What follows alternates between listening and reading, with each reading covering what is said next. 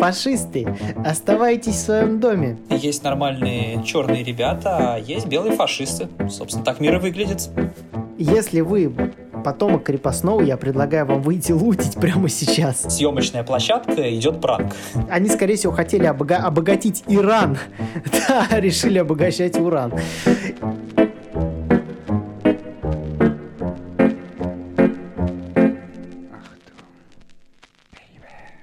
Всем привет! С вами подкаст «Русский мужичок Говорун» и наш еженедельный «Русский токс». А, с вами я, Вадим. И я, Никита.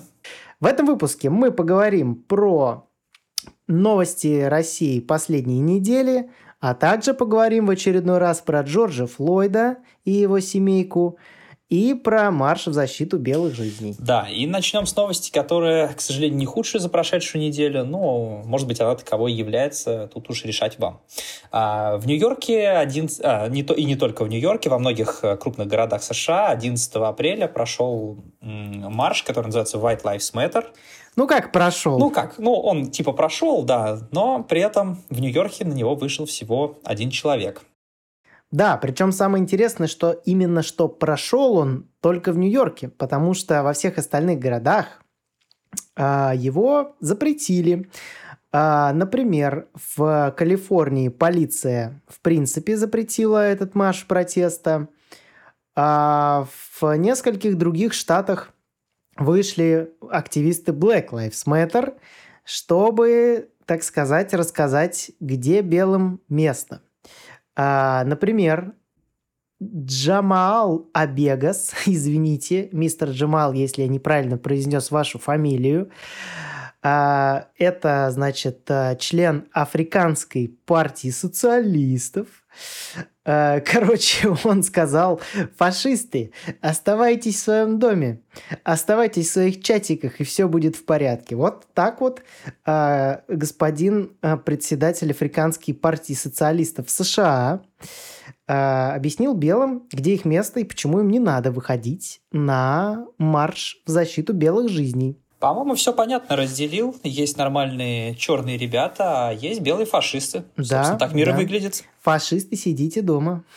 Да, вот они все и сидели. В общем-то, да, так они все и сидели, и вместо них что иронично, на марш White Lives Matter вышли активисты Black Lives Matter. Но, к сожалению, не с теми лозунгами, которые да. нам хотелось бы слышать.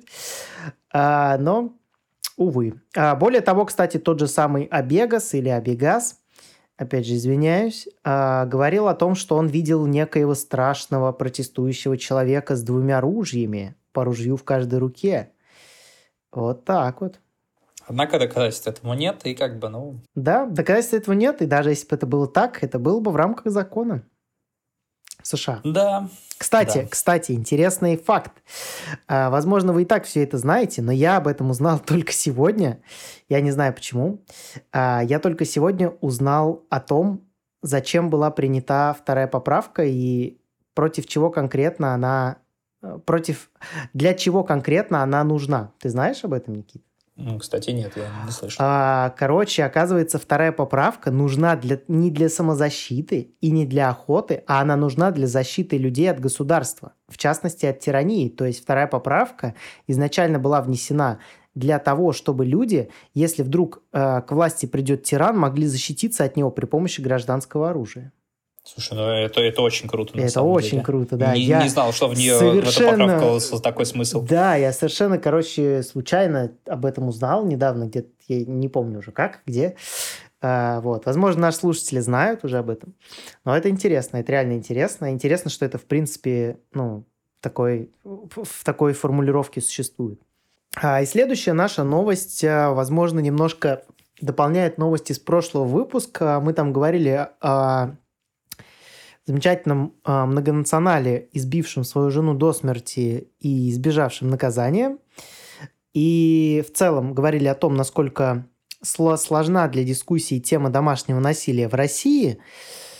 Так вот, э, Конституционный суд России на днях обязал изменить статью Уголовного кодекса для защиты жертв домашнего насилия. Да. В частности, ну да. А, да, а, суть заключается в том, что если раньше это была а, не уголовная статья, а административная статья. Вот, то есть раньше могли за избиение, к примеру, там своей жены дать административку, вот, то, а после этого тебе тебя могли, или тебя просто могли оштрафовать, то после, сейчас после административки, после второго избиения, а, повторного правонарушения, теперь уже будет светить уголовная статья. Ну да, раньше на самом деле тоже светила уголовная статья, но она была максимально легкой и предусматривала тоже в основном штраф. То есть сейчас э, ужесточили конкретно вот эту вот м, уголовную статью, которая возникает после второго раза, скажем так. Да, тут стоит сказать о том, что вообще не стоит, э, на наш взгляд, э, разделять, э, в принципе, домашнее насилие и насилие в принципе как таковое. Ну да, мы, в принципе, в тот раз об этом говорили, да, и собственно, скажем еще раз, да, домашнее насилие мало чем отличается от обычного насилия. Угу. То есть оно просто окрашено в те тона, что вот там э, бьешь мать своих детей и так далее. Да это не важно, что ты бьешь мать своих детей, что ты бьешь совершенно рандомного человека на Конечно. улице. Ну, опять же, мы здесь не учитываем самозащиту. Конечно, что если ты бьешь для того, чтобы защититься, это, конечно, совсем другое. Это другое. Да. Ну и что, снова про Джорджа Флойда и его семейку. На этот раз, кстати, и про его семейку. Да, а, значит, суть новости заключается Хотя нет, том... да, сначала про Джорджа Флойда, про, собственно, недавние сведения, которые были обнародованы на суде. Да, а, суть заключается в том, что Дерек Шавин, это полицейский, которому приписывают убийство Джорджа Флойда, оказывается, что он не убивал Джорджа Флойда. А, к, такому, к такому заключению пришел судмедэксперт. Вот. Э, этот эксперт заявил о том, что э, Флойд умер от болезни сердца, повышенного давления, наркотиков и стресса. Также... Кто бы сомневался. Да, не, ну это удивительно, как святой может умереть от таких таких людских пороков простых. Вот. А также пред, была предоставлена видеосъемка, на которой заметно, что офицер, которого обвиняли в убийстве Флойда, он ставит колено не на шею, а на лопатку, что также подтверждает его невиновность. Ну да, в общем-то, уровень стресса вы можете заметить на видео из магазина, который мы выкладывали в наш да, телеграм-канал. Да, да. Там Джордж Флойд находится в состоянии максимального стресса. А, и, кстати, видео Но вызванное с при этом, коленом... Да, вызванное явно не полицейскими, а какими-то да, другими факторами. факторами, да.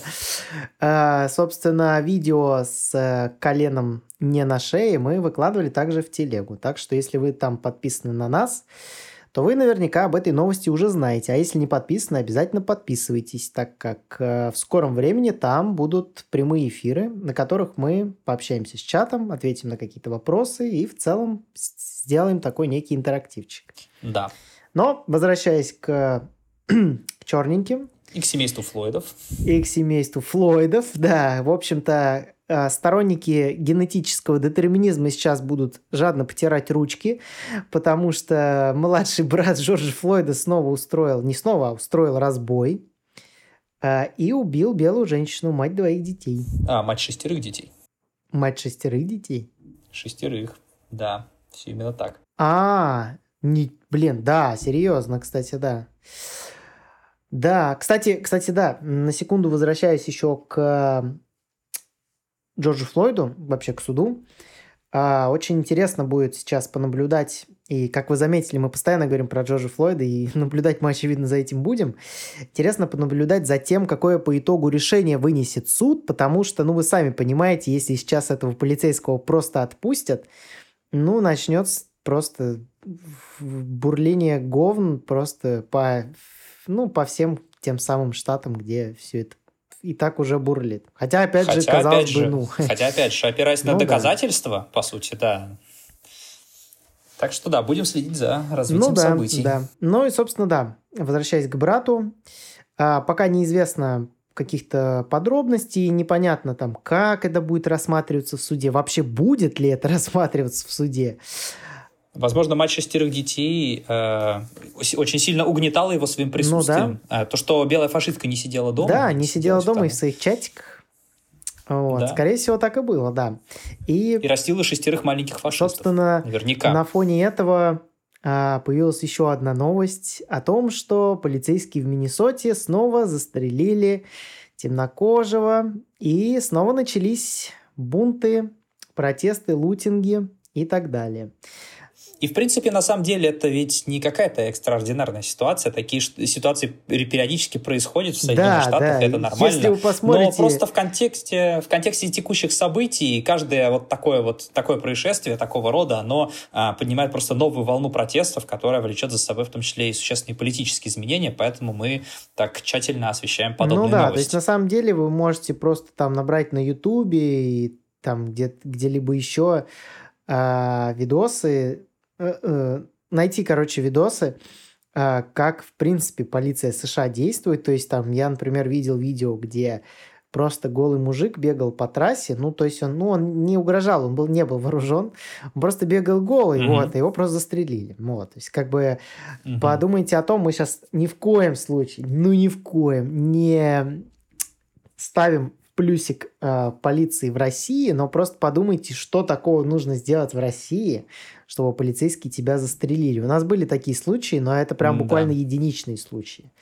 Кстати, еще не помню, освещали мы это в новостях или нет, просто вспомнил одну тоже такую забавную ситуацию, как один парень, американский, ну, ну такой небольшой блогер, пранкер, а, решили с другом а, записать розыгрыш, как будто один из них а, является террористом, вот, и, а, значит, и- а друг Блин, отошел США с это, камерой. конечно, гениальный Да, просто. он отошел, он отошел с телефоном чуть подальше, вот, а его друг, собственно, сам пранкер, он достал оружие и начал угрожать, если я правильно помню, какой-то женщине на парковке. Мгм. Вот. Они это все снимали на видео, думали, будет очень весело. Однако мимо про- проезжал человек, у которого была лицензия на огнестрельное Мгм. оружие, он увидел эту ситуацию, воспринял это как явный акт агрессии и угрозы жизни этой женщины и просто застрелил этого пранкера.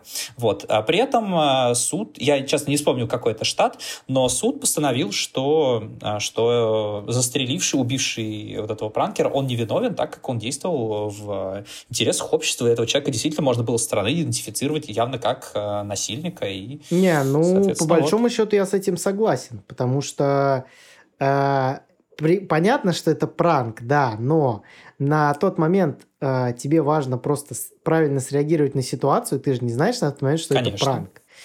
То есть это, ну, такая ситуация, как бы, Да, там же не написано, что съемочная площадка идет пранк. ну да, да, то есть, ну, Соответственно, со стороны это выглядит действительно как нападение на безоружную женщину, и, соответственно, вот он как настоящий американский гражданин, который хочет стабильности и спокойствия в своей стране и может себе это позволить, он рискнул, он бы мог там промахнуться или сделать что-то еще, и мог подвергнуть свою жизнь некую угрозе. Ну Но, тем да. не менее, этот человек решился и предотвратил потенциальный акт, а, потенциальное, потенциальное убийство.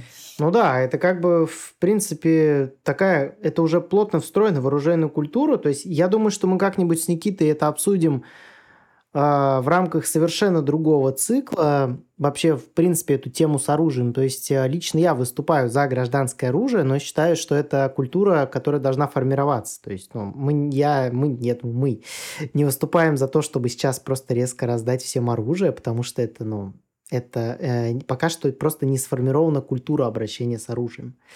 И прежде чем формировать в России культуру обращения с оружием, нужно сформировать культуру вообще правильного отношения к частной собственности, чтобы люди воспринимали Мгм. частную собственность как ну, как частную собственность, а не как что-то, что можно в любой момент забрать и просто стерпеть это и такой, ну ок, ладно, значит, я был неправ. Э, Вот, Конечно, То конечно. есть, э, вот я думаю, что именно после этого уже как-то начнет все это дело формироваться. Кстати, возвращаясь к нашей новости, забавный факт, э, то, что убийство это на самом деле произошло случайно. Это совершенно тупейший, э, тупейшая ситуация, но, в общем, женщина-офицер при задержании перепутала электрошокер с пистолетом. И, в общем-то, вместо того, чтобы парализовать, э, так сказать, нарушителя, убила его. А, эта Ну, ситуация, просто, как да, бы, она... профессиональная некомпетентность, Да, может да, быть, то есть отчасти. как бы эта ситуация, на мой взгляд, она не, ста- не встает, э, она не идет ни в какое сравнение с ситуацией с Джорджем Флойдом, где было все предельно прозрачно, и там даже мне поначалу казалось, что это полицейский произвол, но опять же ничего критичного. А, но после вот недавних там сведений, недавних видео я понял, что в принципе просто было рядовым задержанием. То есть в данном случае, да, это просто откровенная тупизна. Опять же, какие-то митинги в, в поддержку этого тем более бессмысленно. То есть женщина это сделала не намеренно, потому что человек черный, а просто потому что она тупанула и достала не то, что нужно. Ну, как бы ее нужно уволить ну, да. и судить, а не бегать, лутить там вещи людей, которые к этому вообще никак не причастны. Но это слишком сложно для понимания да, да. граждан Соединенных в принципе, Штатов, если, поэтому проще если побегать вы, да, если вы вообще, в принципе, поддержите БЛМ, я вам предлагаю пробить свою генеалогию. А, собственно, если у, вы... У, опасные Если вы потомок крепостного, я предлагаю вам выйти лутить прямо сейчас. вот. Ну, справедливости ради мы тут все я думал, а, ну все. Так, на этом все. Всем пока. Я пошел лутить. Спасибо, спасибо, Никита. А, в общем, слушайте наш подкаст на Apple подкастах, Google подкастах. Я пошел лутить. Скорее всего, я потомок крепостного. Но я это уточню еще. в следующем новостном выпуске, в следующем новостном выпуске мы обязательно расскажем, что мы налутили. Что мы налутили, да. Надеюсь, что я что-нибудь интересное налучу, потому что PlayStation 5 я очень хочу, но в России его почти нет. Да. И теперь перейдем к довольно грустным новостям из северной столицы. А, в Санкт-Петербурге в Невской мануфактуре произошел пожар. А, основными причинами были неработающая система пожаротушения и сломанная сигнализация. То есть проводились проверки примерно около года назад.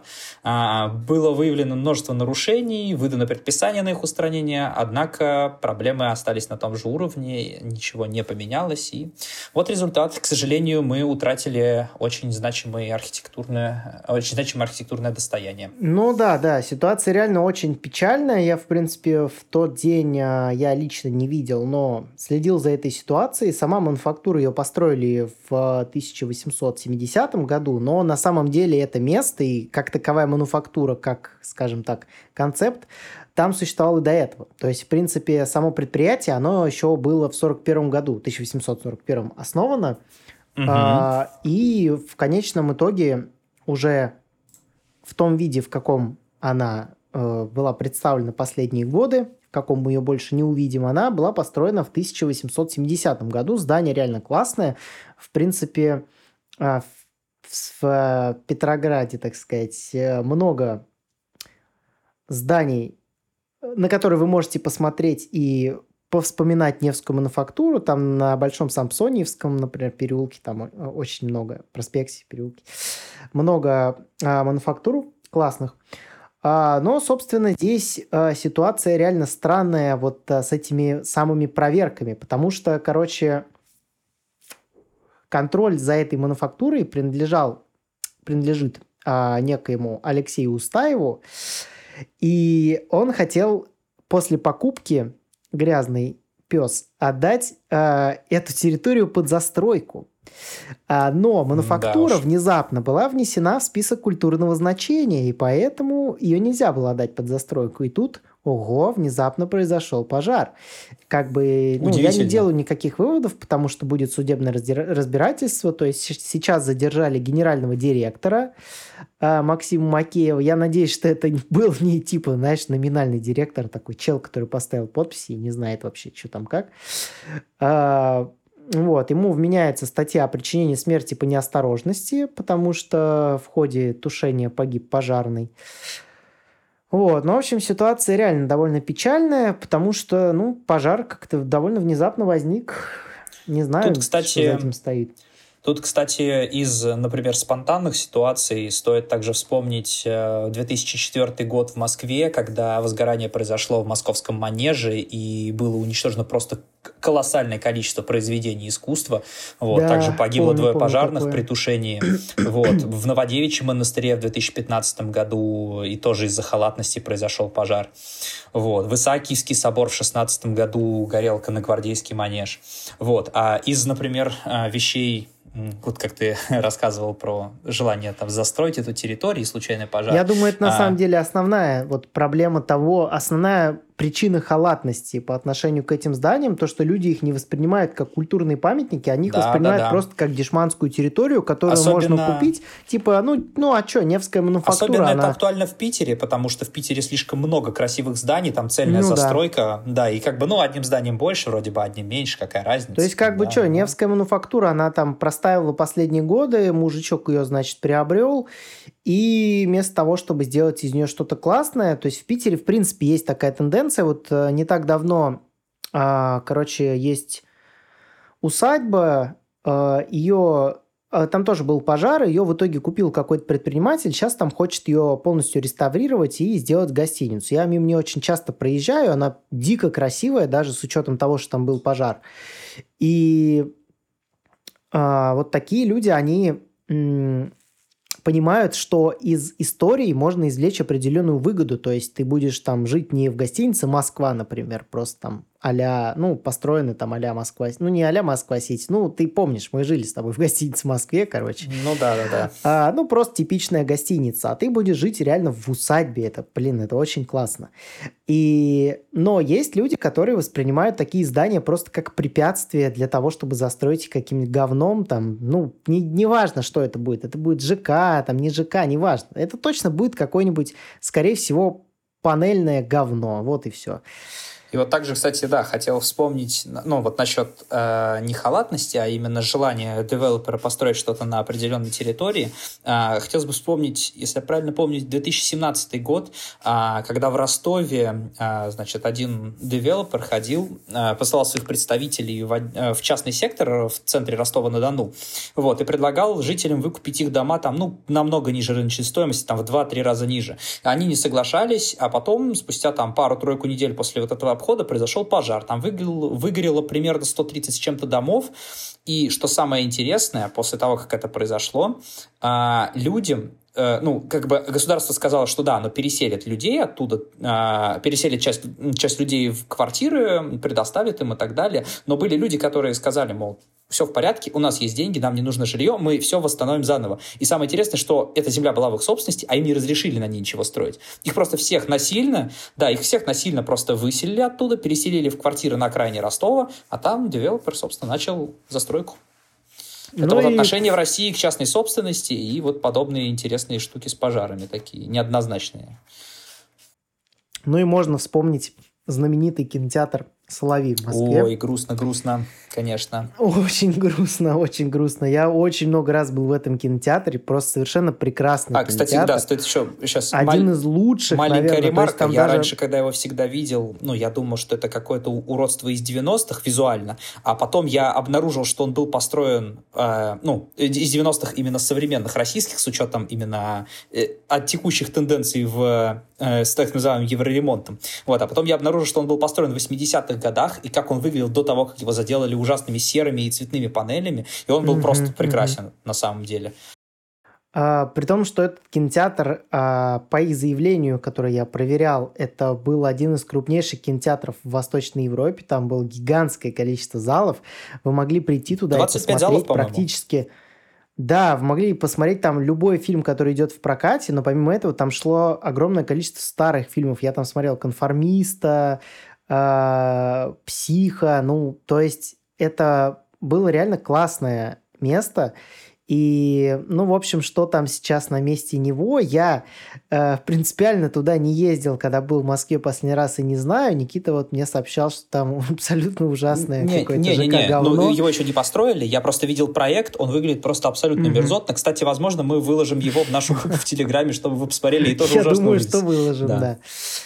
Да, это, это ужасно, ужасно. Абсолютно ужасно. Да. Так, и перейдем к новости, отчасти связанной с новостью, которую мы как-то уже обсуждали, о том, что в Москве задержали бывшего ичкерийского, ичкерейского боевика.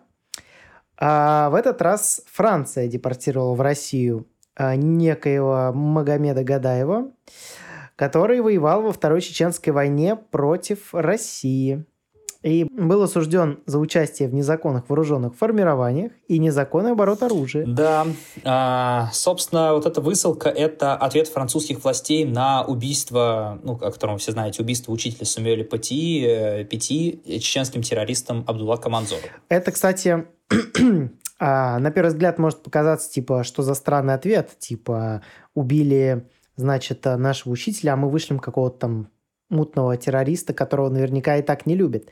Не совсем так. А, если вам интересно, посмотрите пару роликов а, Тумсо. Это такой оппозиционер, которого мы крайне не одобряем. оппозиционер, а, значит, э, чеченский, которого преследует Рамзан Ахматыч. На мой взгляд, преследует совершенно заслуженно в плане, что этот человек заслуживает порицания, скажем так. А, но преследуется он по другим причинам, конечно, но Тумсо это такой человек, который поддерживает э, и считает там Шамиля Басаева, которого мы не одобряем, э, героем Чечни. Дело в том, что, как он сам заявляет, его смотрит вся Чечня и разделяет его идеи. То есть Франция в данном случае высылает вот этого человека, который, возможно, для неких людей, в том числе, скорее всего, для Тумсо, является национальным героем. И таким образом, да, это, в принципе, такая интересная многоходовочка, интересная месть за убийство этого учителя. Мы надеемся, конечно, что этот человек понесет наказание. Я думаю, что его не одобряет и Рамзан Ахматович, так же, как и мы.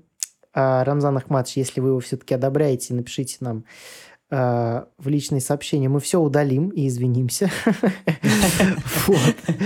Ну, в общем, такая вот история. Перейдем к новости, связанной с ведущими операторами такси в нашей стране. Собственно, сама новость связана с тем, что жители Мурина призывают бойкотировать City Mobile.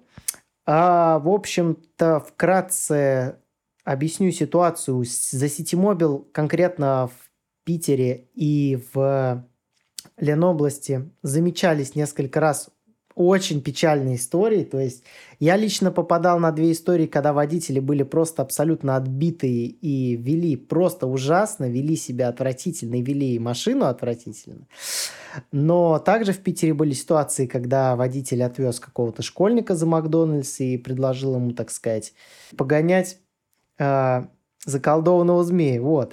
И, собственно, э, такие ситуации были, и почему-то чаще всего в них фигурирует City Mobile. Я думаю, это связано с тем, что City Mobile позже всех пришел на рынок э, в крупных городах, и у них остались уже говеные партнеры такси и все. Ну, не знаю, на самом деле такая же ситуация происходит с тем же Яндекс Такси в Москве, Московской области. Там тоже есть случаи и изнасилования пассажиров, есть ну, случаи да. неадекватного вождения. Я сам с такими ситуациями сталкивался, когда там женщина-водитель ехала со скоростью 160 километров в час. Блин, по... я люблю, кстати, женщин-водителей. где можно было они, 60. Блин, вот я сколько раз ездил, они, у них очень приятная музыка, они такие прям вообще... Ну, ну не да. всегда, не всегда. Вот у женщины не было приятной музыки, она ехала так, что я подумал, что я на гоночном треке. Вот. Были и пьяные водители, которых заносило, мы два-три раза ударялись Шикарно. по бордюру колесами. Вот. Такие ситуации тоже были. Так что эта ситуация не только про Mobile. Вообще, в целом, против агрегаторов во многих городах есть митинги. Этим недовольны многие водители и, конечно же, многие пассажиры. Вот. То есть контроль над этими организациями, он такой весьма посредственный. А, качество партнеров а, эти агрегаторы проверяют, соответственно, тоже довольно плохо. На мой взгляд, это та ситуация, когда потребитель э, может реально повлиять. То есть, ну, в лучшем случае вы можете просто пикнуть э, негативный рейтинг и со временем блокировать тех водителей, которые вас не устраивают. То есть систем, да, система кстати, рейтингов... Кстати, кстати, не бойтесь так делать. Да, да потому что деле, система рейтингов вещь. у агрегаторов, она довольно жесткая. То есть э, я несколько раз ездил на экономии, в результате чего был, так сказать, участником беседы с таксистом, что я не очень люблю, но тем не менее, в которых они мне рассказывали, как эта вся система устроена, что когда у тебя рейтинг низкий, когда ты совершил мало поездок, ты даже не видишь, куда ты едешь, и не видишь конечную стоимость, ты видишь только, куда тебя вызвали. И, соответственно, занижая рейтинг таким водителям, вы лишаете их определенных ништяков, которые они могли бы получить, если бы вели себя адекватно. Ну и, соответственно, или опять, или опять же даже, даже работы. Да, или даже да, работы. работы. То есть у меня был, например, один водитель, который абсолютно мразотно себя вел, а, и я накатал на него жалобу, и мне написали, что да, он типа с ним будет проведена беседа, и, скорее всего, он будет уволен. И так, Поэтому кстати, не стесняйтесь не, не знаю, делать. Не знаю, как это работает в Ситимобиле, но, например, в Яндексе, если вы ставите водителю двойку или единичку и пишете подробный комментарий, а, как обычно, обычно Яндекс извиняется и предоставляет вам купон на, следу... да, на да, на вот у меня поездку. такая же была тема в Ситимобиле. Короче, я ехал с каким-то прибалтом, ну, это сейчас типа не ирония, ничего, у него была фамилия просто такая. Он э, всю дорогу говорил, ну чё, куда ехать? Где завернуть? Я говорю, я не знаю, вы же таксист. Около моего дома такой, ну чё, где тут повернуть? Я говорю, да я не знаю. Вот, и, короче, в итоге я просто, ну, просто пикнул, в общем, одну звезду, мне написали, что да, мы его, наверное, уволим, там, побеседуем, уволим. Вот, поэтому не стесняйтесь так делать. Ну, Пользуйтесь вы... всеми методами контроля этой ситуации, которые да, у вас есть. то есть если вы как бы совсем радикальный, ну, можете можете, да, можете просто не пользоваться этим агрегатором, как бы выбор есть всегда. То есть, например, в Питере есть а, таксовичков, у них совершенно бешеные цены на такси, я никогда на них не ездил, но... Есть индрайвер, например, да, кстати да. говоря. А, собственно, да, всегда есть у вас альтернатива. Если вы совсем а, зажиточный кулак, можете пользоваться Уилли. На Уилли вас никогда не оскорбят. Это не реклама, нам Уилли не платили пока за рекламу, к сожалению. К сожалению. А, но если вот вы едете на какое-то важное мероприятие, там в театр, например, или в рестик, но в принципе, вызывая Вилли, вы, наверное, может быть уверены, что вам настроение никто не обосрет. никто не обосрет да. вам настроение своим, своими разговорами тухлыми про тяжелую жизнь, музыкой, там, Моргенштернчиком и прочим. То есть, э, когда... Да и, в принципе, вы можете всегда выбрать другой тариф. То есть, эконом, он подразумевает, что вам может повезти с хорошим водителем, а может и нет. С комфортом вероятность хорошего водителя увеличивается, и, скорее всего, он вас спросит, например, а, убавить ли вам музыку, или, может быть, сменить вам музыку. Ну, то есть вот такие моменты. Угу. А, поэтому пользуйтесь просто теми методами. Да, бойкот это классно, и там просто машните в интернете тоже, в принципе, вполне прикольно и классно, но вы можете пользоваться реальными методами, которые вам дает капитализм. Вы можете просто исключать тех людей, с которыми вы не хотите больше ездить, из uh, своего пространства, и все. Все довольно просто. А, и теперь перейдем к нашим законодателям. А, Госдума... К нашим киберновостям, к нашим да. новостям замечательных прорывных технологий. Да. А, в первом чтении Госдума приняла законопроект о создании банка данных экстремистских материалов. А, будет его курировать Минюст, который сейчас, э, собственно, этот федеральный список экстремистских материалов и ведет. Да, я не совсем понимаю, что из себя будет представлять этот банк. То есть я что, я могу задонатить и зайти послушать все эти экстремистские материалы? Или как это будет работать? То есть будет ли он открытым или закрытым? И, и самое главное, по ну каким ну, да. критериям будет оцениваться, является ли материал экстремистским или не является? Ну да, критерии здесь такие. То есть как бы некоторые откровенно экстремистские материалы такими не являются, а какие-то ироничные песни, там, например, ансамбля Христа Спасителя там, например, песня «Убивай космонавтов», в которой нет вообще никакого экстремизма, она входит в список экстремистских материалов, и, а, и даже им пришлось записать песню «Не убивай космонавтов». Вот настолько все интересно. Или, это, это странно. Или, например, типа призывы Алексея Навального, там, да, ну, абстрактно, да, призывы Алексея Навального или кого бы то ни было другого выйти на митинг, например. Является ли это экстремизмом? Ну, это экстремизм однозначно. Ну, все. Однозначно. Я не знаю, в общем, как этот банк будет работать. Возможно, э, возможно, это просто нужно для того, то есть, ну, если увидели вообще, как выглядит список экстремистских материалов, он выглядит ущербно. Это просто страничка, на которой вы с трудом вообще что-то найдете. Возможно, этот банк, он будет подключен к каким-то провайдерам, которые будут этот контент блокировать там на основе... Ну, я не знаю, я, может быть, сейчас, конечно, слишком большие э, возможности предполагаю у этих компаний, но, возможно, будет какая-то нейросетка, которая будет автоматически блокировать там какую-нибудь песню переименованную там и прочее. Ну, может, это будет так, а может быть, это будет просто что, кстати, более вероятно, возможно, это просто очередной проект для попила бабла, а просто типа был у нас список, а теперь мы сделаем банк экстремистских материалов. Это уже другое, нужны новые деньги. Но, возможно, выглядеть это будет точно так же. Поэтому не слушайте экстремистские материалы, слушайте только одобренные, разрешенные песни. Голосуйте за Единую Россию, и все у вас будет хорошо. Да, да. И слушайте гачи миксы, они пока не в списке экстремистских Да. Так, перейдем на Ближний Восток. А, да, перейдем на Ближний Восток, на который переходить бы я не хотел лично сам. Да. А, но новости оттуда поступают. Да. Да, то есть э, все вы помните историю, как Северная Корея, но это не Ближний Восток, если что. Я поясняю, что это, я не идиот, там, который считает, что это Ближний Восток. Я просто вспомнил к слову.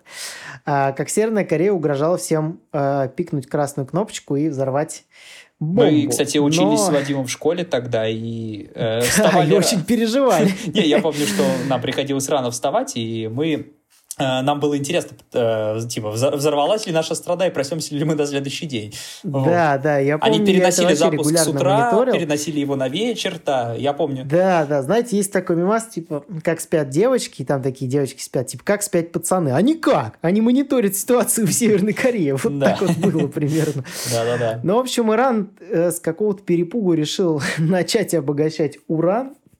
Возможно, они перепутали Иран с ураном, и решили его обогащать. Они, Или скорее всего, хотели обога- обогатить Иран. Решили обогащать уран.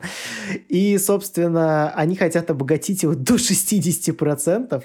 Да. Вот. И это довольно интересно. Я не знаю, что они хотят этим добиться, там какого-то, может, политического влияния, но мне кажется, давно пора понять, что ядерное оружие не обеспечивает политического влияния в 2К21. В принципе, если ты его будешь активно наращивать, где придет дедушка Байден со своими, так сказать, Э, со своей освободительной миссией и, скорее всего, освободит вас от этого. Кстати урана. говоря, сейчас э, это прям небольшое ответвление, ты просто сказал про обогащение урана и Ирана. Э, вспомнил о том, что в Иране проводилась программа по внедрению безусловного базового дохода на протяжении нескольких лет. Каждому гражданину страны выплачивалось по 400 долларов. О, ребята, что... безусловный базовый доход, такая гнилая что, тема вообще. Да, собственно, очень думаете, негативно сказалось на экономике Ирана. Это я просто сказал к, к слову о том, что мы обязательно будем говорить ну, о подобных да, вещах да. в следующих выпусках выпусках. Так да, что если следите. вы думаете, что это круто, ну не знаю, пока что-нибудь почитайте, а там, да, я думаю, да, что мы пока это обсудим. не будем эту тему развивать, но обязательно обсудим это в будущем. Да, потому что эта идея абсолютно чуханская, абсолютно необдуманная и влечет за собой гораздо больше, чем вот да. преподносится там различными. А, и, кстати, либералами. возвращаясь к обогащению конкретно урана, а, мы тут с Вадимом эту новость уже обсуждали, и когда я эту новость первый раз прочитал, я вспомнил э, сразу кадр из фильма «Диктатор», где... Э, да, где, у него была ракета в форме пениса. Да, да, да, когда он говорил, что головка должна быть острой, а не круглой, потому что иначе она не воткнется в землю, да. Иначе они засмеются, когда будет да, лететь ракета. Да, да, да. Да, посмотрите, кстати, фильм «Диктатор». Если кто не наверное, смотрел. Блин, один, одна из лучших пародий на вообще, в принципе, тирани, тираническую политику и, в принципе, на какие-то стереотипы о Ближнем Востоке. Там есть и антисемитские шутки, которые вы по-любому любите так же, как и мы и всякое другое. Но не одобряем насилие по отношению семитам. Нет, да я и в целом антисемитизм не одобряю, Конечно. но антисемитские шутки мне нравятся, как и вообще любые любые агрессивные шутки, там, шутки расистские, шовинистские, это всегда смешно. Шутить можно про все, шутите про все. И радуйтесь этому. На мой взгляд, шутка – это, в принципе, способ отрефлексировать ту или иную проблему, поэтому пользуйтесь этим. Да, и, собственно, возвращаясь к новостям нанотехнологий из России, а, вы наверняка слышали про то, что а, электронные, про то, что документы будут заменять некими электронными паспортами, но, возможно, вы это, как и я, раньше видели только, знаете, в новостях типа найден дедовский метод, чтобы излечить геморрой. Там, а, документы будут заменены электронами. Ну, такие, знаете, вот, вот эти, ну, такая даже не таргетированная, как это называется-то, в общем, вот это самая дешевая на SEO-биржах реклама, которая там стоит просто 3 копейки. Вот. Но теперь это приходит в нашу жизнь, и, собственно, в рамках проекта «Цифровой профиль гражданина» планируют разработать, разработать приложение «Госдоки» которая потенциально может заменить бумажные документы. Пока информации довольно мало, непонятно, это будет обязательно, это будет не обязательно. Ну, Тут самое главное, понять. непонятно, почему это нельзя было разработать на базе системы госуслуг. Насколько мне известно, она работает по всей России, и платформа в целом вполне адекватная. Ну, там, с своими нюансами, конечно, но база уже есть, и почему не интегрировать эти услуги да, туда? Зачем разрабатывать под бы, эту отдельную платформу, непонятно. С госуслуг также происходят различные утечки, потому что, я думаю, вы все знаете, как у нас хранятся персональные данные, но одно дело, если данные утекают с госуслуг, а другое дело, если данные утекают из госуслуг, из госдоков, то есть Тут Конечно. уже два источника. Чем больше сервисов, тем больше потенциальных уязвимостей. И, в принципе, я в этом смысла не вижу вообще никакого. И приложение, скорее всего, запустит в этом году. Посмотрим, как оно будет работать. Посмотрим, кто будет, кстати, разрабатывать. Тоже интересный момент. Но я не знаю. При том, что э, в новости, собственно, прописано, что бумажные аналоги этих документов, mm-hmm. ну, кроме паспорта, выдавать больше не будут. А в целом, ну, здесь стоит пометка, действительно, кроме паспорта, э, такие вещи, как, например, СНИЛС и НН, ну, возможно, да, стоило бы перенести в электронный вариант, опять же, в рамках уже существующего сервиса, а не нового, потому что, ну, не знаю, какой, я вот не знаю, где лежит мой СНИЛС и НН, скорее всего, где-то очень-очень далеко в каких-нибудь ящиках под трусами, я правда не знаю, где это. Ну, я, я у меня есть паспорт, э, все остальные документы лежат у меня где-то, я не знаю где, и, скорее всего, у вас тоже. А, и следующая новость о, скажем так, наших соратников в какой-то мере. А, наверняка вы знаете про движение «Альтернатива». Это такое движение, освобождающее людей из рабства, а, как в России, так и, скажем так, в союзных государствах. Суть заключается а, в том, что а, девушку это... удерживали в сексуальном рабстве. Альтернатива обратилась в полицию с заявлением об удержании девушки в сексуальном рабстве. А, однако заявление не приняли и сослались на то, что не знают фамилию этой девушки и отказались ехать по адресу. А, в результате 1 марта альтернатива Э, они сами нашли и освободили девушку, а спустя какое-то время ее э, сутенерша со своей коллегой написали на них заявление по факту якобы совершенное в их отношении насилия и ограбления. Да, то есть э, ситуация на самом деле очень странная. Э, можете, в принципе, ну, вкратце, я думаю, там в паблике альтернативы почитать об их деятельности. Они уже много лет занимаются как раз-таки освобождением людей из рабства, из сексуального рабства, трудового рабства, совершенно из разного, там, в разных странах. А, и, ну, я лично знаю там людей, которые в этом в том числе принимают участие. И здесь ситуация очень странная в контексте, в принципе, того, как работают правоохранительные органы с реально экстренными ситуациями. То есть а, вы наверняка помните эту историю, когда а, женщину избивали в течение трех с половиной часов. Она визжала, орала, помогите. Соседи звонили в полицию. А диспетчера там, диспетчерка, диспетчер, там просто, так сказать, угорала в голосину и не, совершенно не вызывал никакой наряд и прочее. И в итоге спустя три с половиной часа соседи просто сами вскрыли дверь и обнаружили девушку мертвой. А здесь ситуация, в принципе, ну, отчасти схожее, то есть, ну, come on, не приняли заявление, сославшись на то, что не знают фамилию. Ну, зная альтернативу, у них э, довольно много есть данных, и, в принципе, у них э, есть всегда из-за того, что они работают в основном по заявлениям, ну, от э, знакомых пострадавших и так далее. То есть там, ну, можете посмотреть, опять же, они освобождали несколько ветеранов э, Второй мировой, которые там занимались попрошайничеством вынужденно. А обычно они получают сведения от каких-то знакомых, э, реже от самих людей. И поэтому, ну, определенная область поиска у них всегда есть. И при надлежащем содействии полиции все эти дела можно гораздо быстрее совершать. Но в данном случае мало того, что со стороны полиции была просто откровенная халатность, э, так еще и произошла какая-то совершенно мутная тема с сутенершей, ну, само понятие сутенерша находится вне закона, и она написала заявление, значит. Вот. И, в общем, да. В общем, желаем скорейшего разрешения этой ситуации да, Олегу Мельникову да. и, в принципе, движению альтернативу, потому что ребята делают очень, очень полезную Очень вещь. правильные вещи, да. Да. И закончим на э, новости, которая олицетворяет отношение государства к тому, кого стоит поддерживать э, в рамках кризиса, кого не стоит, о том, как государство в целом расставляет приоритеты. Значит, комитет... Да, мы как-то говорили, кстати, пару выпусков назад о том, что во время коронакризиса очень большое количество малого бизнеса просто загнулось. Да, мы да, говорили да. о том, что, в принципе, очень мало кто получил какие-то дотации. А, но теперь мы узнали, кто, собственно, их получил. А получил их э, футбольный клуб «Ахмат». А, и... Одобряем, одобряем, одобряем, одобряем. Да, и это решение вынес Комитет Госдумы по физкультуре, спорту, туризму и делам молодежи. То есть, значит, ну, получается так, что у нас из э, всех нуждающихся. Ну, кому, самый кому нуждающийся нужны, это футбольный ну, смотри, кому нужны бизнесмены? Они просто хотят собственной наживы. Чего им еще нужно? Правильно? Зачем их поддерживать? Ну да, да. То ли, то ли дело футбик. Да, Особенно чеченский футбик, он а, довольно, я думаю, интересный и занимательный. В принципе, да. Как бы Россия, российский футбол в первую очередь ассоциируется, по-моему, именно с чеченскими футбольными клубами. Конечно. Это же ее лицо, можно так сказать. Да, я них вообще слушаю довольно часто. Я регулярно хожу на чеченский футбол. Да, у нас есть мы сводим абонементы, за... мы летаем просто периодически в Чечню. Конечно, я, я исключительно за футбольный клуб Ахмат болею. Если захотите мне предъявить, э, за кого я болею, знаете, что я болею за футбольный клуб Ахмат. Да. Попробуйте, Попробуйте предъявить. Попробуйте предъявить, да, да.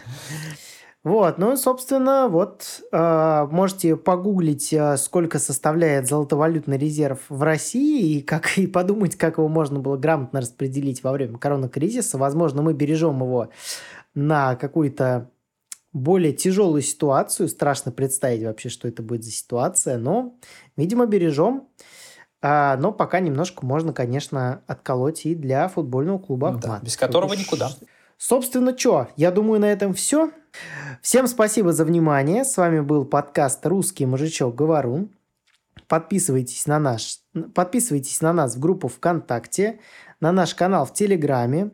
Слушайте нас на Яндекс, Google и Apple подкастах, а также вы можете послушать нас на YouTube, где теперь мы расставляем тайм-коды, так что вы можете, если у вас времени мало, вы можете послушать про какие-то конкретные моменты из наших подкастов, из наших выпусков. Да, все. Всем спасибо за внимание. С вами были Никита и Вадим. Всем пока. Всем пока.